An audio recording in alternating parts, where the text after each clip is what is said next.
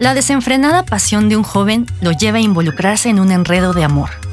Su tierno corazón es sincero, pero vivirá las consecuencias de su imprudencia. El romance, un motor que impulsa al humano tanto a bellos ideales como a amargos desencuentros. Quizá todo salga a pedir de boca. Quizá no. Voy que sapete, ¿qué cosa es amor? ¿Ustedes qué saben qué cosa es el amor? Bocanada de aire, un conjunto de músculos armonizan el sonido que surge del interior del tórax humano. Aire, movimiento, armonía, sentimiento. Áreas de ópera. La vida a través de la música.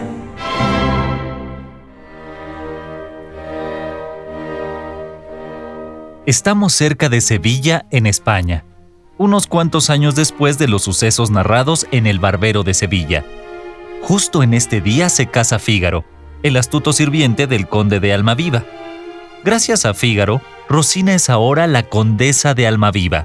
Pero las cosas no marchan del todo bien, pues el conde ha perdido el encanto por su mujer y se encuentra entusiasmado por la futura esposa de Fígaro, Susana. Tal es su gusto por ella que pretende restituir el derecho de pernada, es decir, la posibilidad de que el señor feudal pudiera mantener relaciones sexuales con las doncellas o siervas que se casaran en su feudo. En medio de todo ello aparece un joven paje, querubino. Él vive enamorado de todas las mujeres, especialmente de una que lo trae cacheteando los pasillos del palacio. Ella es nada menos que Rosina, la condesa de Almaviva. Al impetuoso joven se le han ido las cosas un poco de las manos, ya que al dejar fluir su pasión, despertó el enojo del conde, quien está dispuesto a castigarlo severamente por haberlo descubierto en una situación comprometedora con la hija del jardinero. Querubino busca a Susana, la futura esposa de Fígaro, para solicitarle apoyo a fin de que pueda interceder por él. Justo en medio de la plática, el conde entra en la habitación. Querubino rápidamente se esconde tras una silla. El conde había entrado en la habitación aprovechando que Susana estaría sola. De inmediato, comienza a plantearle sus exigencias, incluso sugiriendo la posibilidad de venderse a él. En ese momento entra en la habitación el maestro de música.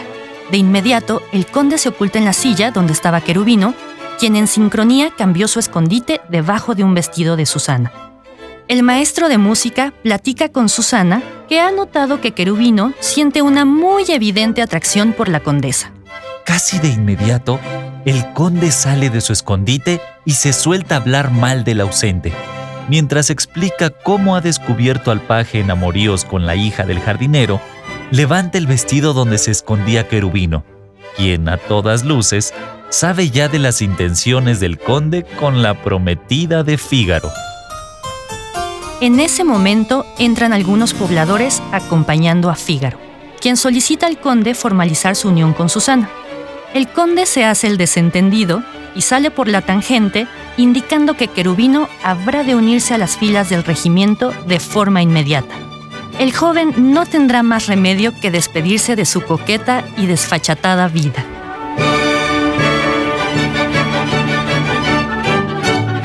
Las bodas de Fígaro es una ópera cómica en cuatro actos de Wolfgang Amadeus Mozart.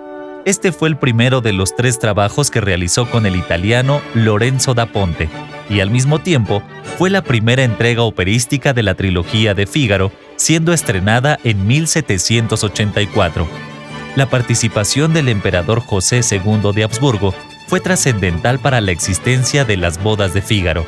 Así lo entendieron Mozart y Da Ponte, quienes esperaron el momento propicio para ofrecerlo al emperador mismo, quien además fungía como director de la Ópera Real y del Teatro Nacional.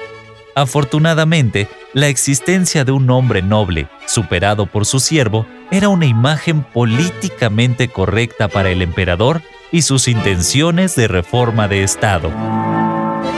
Este es el área Voy que qué cosa es amor. Ustedes, ¿qué saben qué cosa es el amor? La voz es de Teresa Berganza acompañada de la Orquesta de Cámara Inglesa dirigida por Daniel Barenboim. Escuchemos a Querubino, quien ya vistiendo su uniforme militar, comienza a describir sus emociones sin alcanzar a comprender lo que siente. Él es víctima de su propia pasión. Arias de ópera.